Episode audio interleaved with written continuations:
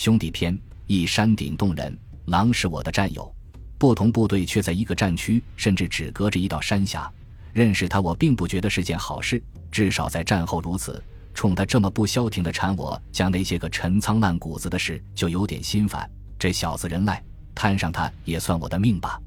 我看过他写的东西，我不赞成他这样写，我看不了这个，是从心里看不下去。他说要还历史一个本来面目，我说他这是亲者痛仇者快，为此我俩没少开嘴仗，结局自然是我输他赢。现下看来，真是比他白吃那么多年干饭了。十九年二百二十八个月。九百一十二个星期，我努力去回忆当年发生的那些个事。其实不用回忆，这么多年以来，他们沉积在我心里，丝毫没有散失过。相反，却像一桶醇酒，时间越久，味道越浓。只是这酒里发酵了太多的苦水酸劲，整个变味了而已。我用了整整一个晚上的时间去理那一大堆缠结在脑袋里的思绪。我不知道该从哪下嘴，讲哪哪都是重要的。对于我而言，虽然痛苦不堪。但每一个点滴都是极其珍贵的，还得讲狼战友，他的一句点拔总算稍微理清了一些我的头绪。咱们就从洞子讲起吧。我与狼兄弟不同，他们的阵地叫正规战壕、工事、屯兵坑道、全乎。我们不行，打老山就是助攻，打下老山守的还是名不见经传的小高地。说它是小高地吧，其实也不小。如果合起身后那条庞大山系，它该算一个突出部吧。我们高地地势低，二面受敌，距我最近阵地直线距离五百米。八四年是中越两国交恶最激烈的时期，攻下老山只是这场大戏的一个开端。越军并没有因此而有所收敛，相反以更强烈的军事动作报复我军。四二八以后，我连担负松毛岭前沿两个高地的防御任务。我所在的小高地就在我连防守区域的最前端，著名的李海新高地距此仅八百米上下。阵地上有洞，那是越军挖的，后经我军改善加固。我与五个兵进的二号洞，那时一个洞就是一个哨位。上阵地前，上级做过动员，说是人在阵地在，要做好长期固守准备。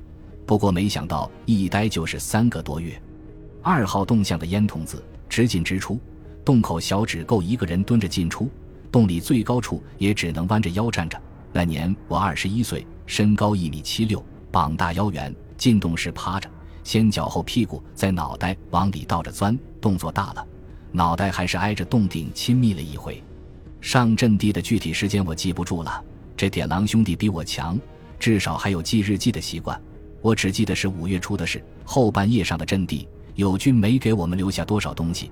倒是留了一大堆垃圾，洞子里臭烘烘的，天黑也没分清是些啥玩意。待了好一会，熏透了，才就着一点手电光查看清楚，原来是一堆装屎的空罐头盒子。哎，这帮犊子够损的！一进洞，我们就开始封闭阵地。所谓的阵地，也就是各洞自家门前的一亩三分地，定向雷胶插埋，手榴弹上下拉，洞口像结了一层蜘蛛网。我真担心，别是没等来越军，等来了四条腿的野物，那可就惨透了。进洞第一班岗就是我班长安排的，我就趴在洞口背覆层上，眼前就是横七竖八的地雷半线。洞外安静极了，只有风吹过树林的沙沙声和不知名的虫鸣声。我的眼睛里捕捉不到什么东西，老山雾重，夜暗里一片混沌。其实。耳朵在这样的环境里也发挥不了多少功用。如果来个精明老道的特工，就是摸到你面前，你也不定能发觉。此时，只有高地前沿埋设的高密度雷区，才是我们真正的报警员和守护者。洞外宁静，洞内却一刻也没有消停过。班长领着弟兄们大搞营建，一切为了我们的家呀！屎罐头被撩成了一堆，等着装箱外运。三个兵正用工兵敲给洞做手术呢。班长则领着余德旺归拢清点弹药物资。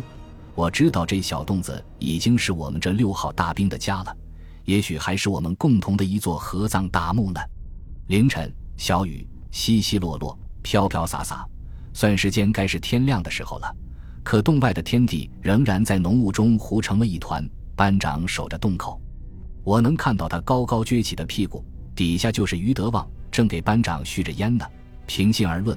对他我还是有些看法的，特别是他的马屁劲，整天围着老班老牌转，只拿有关拿准，少不了他的身影。为着连里好事者，也特为他封了个雅号“于司令”。我和林祥躺一块，紧挨着咱们于司令。林老怪怪话多，连里有名的针眼挑，他的嘴从来没闲过。这回又来话了，哎，司令同志，咱哥们也来瘾了，赏脸来根烟啊！我在旁捂着嘴笑。谁都知道于德旺家里穷，几块津贴费全省下贴补家用了，剩下粮买和烟还是为干部们特供的。平时自个根本不敢抽。还真没听说过哪个普通战士抽过他一口烟。于司令傻笑，这是他的招牌表情，还有两颗大龅牙。我笑得更厉害了。林祥变戏法似的从钢盔里抽出一盒烟来，示威似的冲他晃了晃。算了，人家司令抽好烟，不抽咱这黑棒子。什么话到他的嘴里准变酸，合着他那阴阳怪气的音调，哥几个起了一身鸡皮疙瘩。在班里，没人能镇得住他。班长也记他三分，谁叫他比班长的兵龄还长了一年有余呢？整个洞里成分最好的，当属金崇飞和张关敏，这两人全营都有名气，出名的好脾气。所谓三棍子打不出来一个屁的，说的就是他俩。与他们比，我和林老怪算是坏分子了。还有班长，这位四川小个子是全团的军事尖子，论眉眼没得说，论军事素质更是出类拔萃。就一点。耳朵根子软，所以老让于司令这类献媚分子钻了空子。虽然我对班长可能存在的的那点偏心眼有想法，但大体上还是敬佩占了主流。毕竟跟他确实多了不少的安全感。雾终于开始散去了，虽然不会彻底，但毕竟可以大概齐的看清高地周遭的情景了。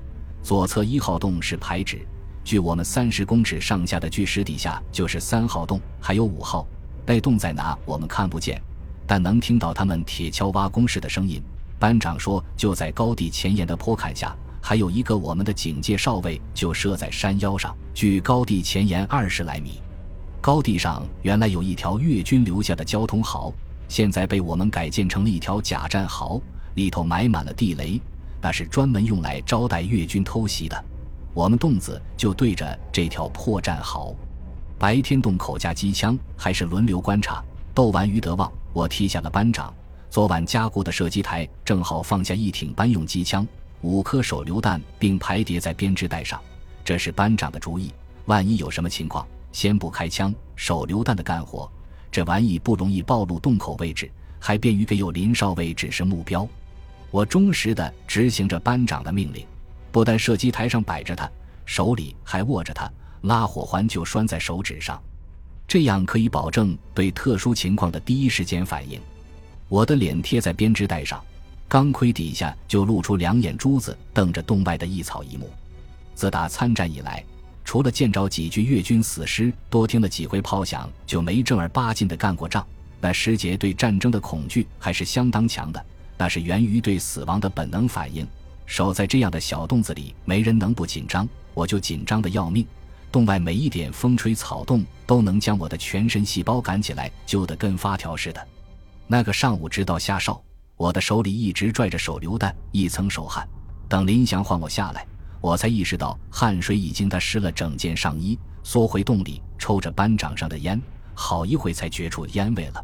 那感觉就像做了一场梦似的。到中午，终于打炮了。那炮是越军的，先是一发两发的试射。但着点全落在高地后边的大山梁上了，我的心里犯紧张，抓着枪就往洞口爬。班长眼快，一把揪住，硬给我拖了回来。他的手有力极了，话音更生硬：“你小子怕傻了？几箱小爆竹就把你吓挫了呀？”他的话里明显带着不满。我那时年轻，真听不了这个，我就顶他，同样用我最生硬的口气：“谁怕了？我想观察敌情也不行啊。”还没等我俩话音落下，越军的大规模炮击开始了。我们都明白，刚才的两发炮弹是越军在修正弹着点，但还是不大相信越军会选择我们这样的小高地开荤试刀。直到越军的炮弹把高地炸成了一锅滚水沸汤，我们才意识到小鬼子开始动真家伙了。洞口的林祥一直趴在射击台上，我能看到不远处的爆炸激起的参天烟障。还有满世界横飞乱撞的断木碎桩，不少直接就砸落在洞口上。这是我上阵地后碰到的第一次炮袭。躺在洞子里，我能感觉到整座山都在猛烈的爆炸中颤抖。洞子就像是一只小木船，突然被甩进十二级的狂风巨浪里，前后左右、四面八方没有不晃荡的，没有不翻腾的。我的五脏六腑仿佛也被震离了位，摇散了架，全合在一块堆了。胸口堵，脑袋晕，跟晕船似的，嗓子眼里一阵阵干呕，恶心极了。我想到了死，只有死成了唯一的念头。我已经无法忍受如此突然、如此强烈的震荡了。于司令在哭，我听不到他的哭声，但能看到他早已泪如滂沱的脸。班长的脸也不好看，铁青色，在洞里暗淡的光线里显得更加凄白无力了。倒是金崇飞仍是一副满不在乎的样子，他的怀里抱着枪，两眼眯缝着瞅着我们，像是瞅着一场全然与他无关的话剧一样。我不知道我的思想在当时还在想着什么。可以说，那时节的我已经完全失去了勇气，怯懦的本性被一场摧枯拉朽的炮击暴露无遗了。炮击继续，并丝毫没有减弱的迹象。我们无法算清高地上到底落下多少发炮弹，但有几枚确实直接砸在了洞子顶上。如果没有坚强的山体整个支持着洞子结构，哥几个一准早变亡魂了。班长抱着电台呼叫排指。电台里除了一片丝丝音，啥讯号都没有。还是余德旺，他的眼泪也许连着他的魂魄一块淌干流尽了。他就那么抱着班长的大腿，直着嗓子喊妈。我的鼻子有点酸，我不想哭，可这小子一口一个亲娘，老子真的让我再也无法控制自己的情绪了。我也想妈，想我那莫老头鲜白的老娘，更想他回回倚着门框等待我放学晚归的倦怠身影。我的亲娘，你现在在干什么呢？儿子也许再也看不到你了，儿子也许再也吃不到你亲手烙的荞麦饼了。守着洞口的林祥的一直没吭气，他的嘴里没停过烟，吸完一根接上一根。我能看到他起伏剧烈的后背，我还能看到他手里一直在晃动的手榴弹。洞里的气氛压抑极了，我明白大伙都被那个熟悉又陌生的字眼紧紧掐住了神经。死亡，我们惧怕他。却又不得不接受它，因为现在它是如此真实的存在于我们身边，甚至随时都会降临到我们身上。我们不想死，不仅仅是因为本能的生存渴望，更重要的是，如果就此光荣，那么作为一个士兵，我们将无言以对我们的称号和我们的职责。我不知道讲这些是否过于假大空了，但是在那个处于炮火中心的小洞子里，我的心一遍遍念叨着的就是这句话呀。我也抽烟，洞外的炮火终于开始渐渐平息下去，我的心却始终无法从这翻江倒海般的狂澜中缓过神来。我的手抖得厉害，他们的也一样，谁都不说话。班长不停地抚摸已经哑然无声的于德旺，而林祥的脸上也明显爬满了泪痕。我们挺过来了吗？我不知道，这才是战争的开端啊！我们还能撑住多少个今天这样的日子呢？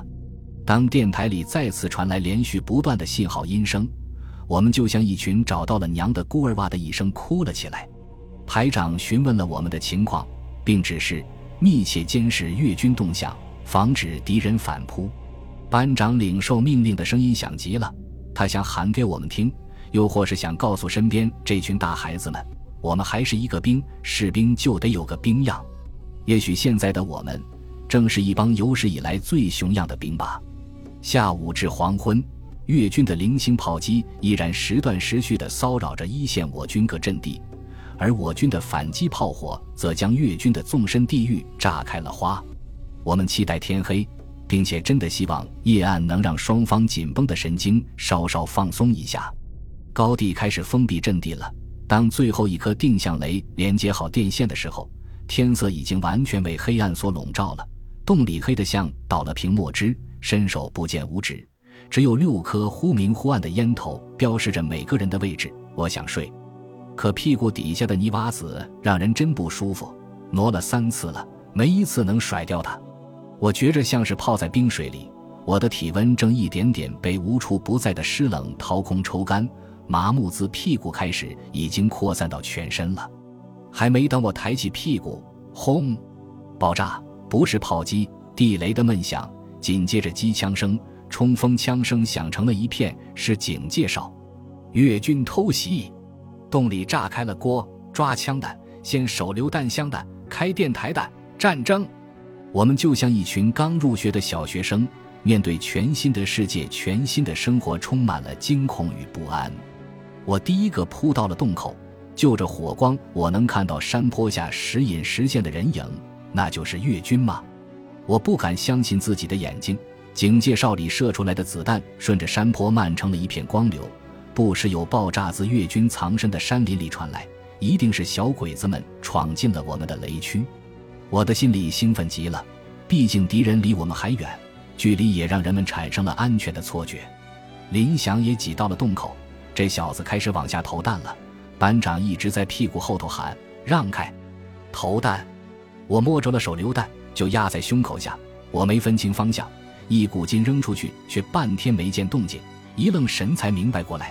原来忘拉引线了，哎，这仗打的，越军的偷袭行动持续了足有个把小时，高地上各洞神兵都开了火，排指的机枪一直没断过响，后来还有炮，是我们的炮，炮弹径直撞入高地下的原始丛林里，火光更大了，但再也没过越军的身影，一定全死了。那炮那枪那火，没打死也得烧死啊！我们还唱歌。自打亲自投降了一颗手榴弹，我发觉心底深处那团顽固的恐惧竟然不见了。在爆炸突起的时候，我竟然忘记了死亡的存在。战斗像一剂猛药，一下子让我找到了一个士兵的真正价值。半夜，战斗结束，我们无法统计战果，各洞向排指汇报情况。我少尉战斗中消耗手榴弹二十枚，子弹不详，无人员伤亡。排指命令各哨位加强戒备，要求警戒哨加设防步兵定向雷，把小鬼子们干下去。洞里的兵早用烟候着我们了。我与林祥是洞里今晚的主角，连班长也变了调的拥抱我们。被兄弟们按回洞底，我俩就吹上了。他打了多少子弹，我扔了多少手榴弹。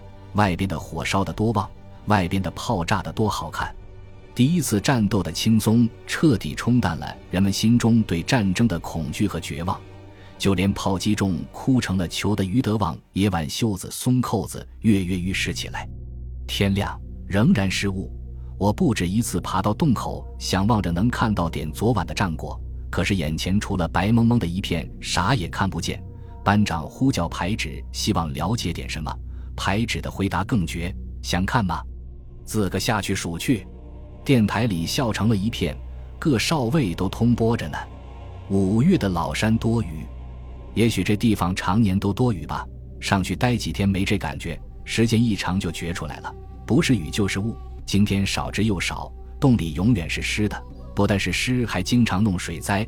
雨水泡洞子是最正常的事了。我的屁股早就泡烂了，皮肤病严重损耗着人们的精神和体力。我们渴望战斗，不是因为我们好战。而是因为在这样的环境下，人若不找点事干，迟早会给逼疯的。洞里有扑克牌，还有一副军旗，这些都是张官民带上来的。我们也打牌，不上哨就打，争上游、抠王、五家，各式各样的牌都打。五寸厚的牌打成了三寸，后来干脆一寸不剩。打不成牌就吹牛，吹牛的本事，小青年都有那么一两手。可这人的肚里存货毕竟有限，那是真把牛皮吹破气了。等到连二十一世纪、二十二世纪的牛皮幻想也吹就吹烂以后，人就只能干坐着发呆、发傻、发神经了。我喜欢洞口，我就经常整天整天的守着洞口发愣。在战场上，我们是一群最没有自由的自由人。虽然没铁窗铁料的禁锢，但是随时的炮击、随处的冷枪，同样完全剥夺了我们的自由。我们不能出动，连探头都是危险的。生命在这里是如此的渺小，如此的脆弱，经不起任何一次哪怕是无心的犯错。我的眼睛满世界游走在洞外的山野沟壑间，观察敌情的同时，我还学会了观察自然，观察自然界里任何一点细微的变化。我还喜欢看那些偶尔经过的飞鸟，喜欢因为羡慕，如果他们也能捎上我，那该多好啊！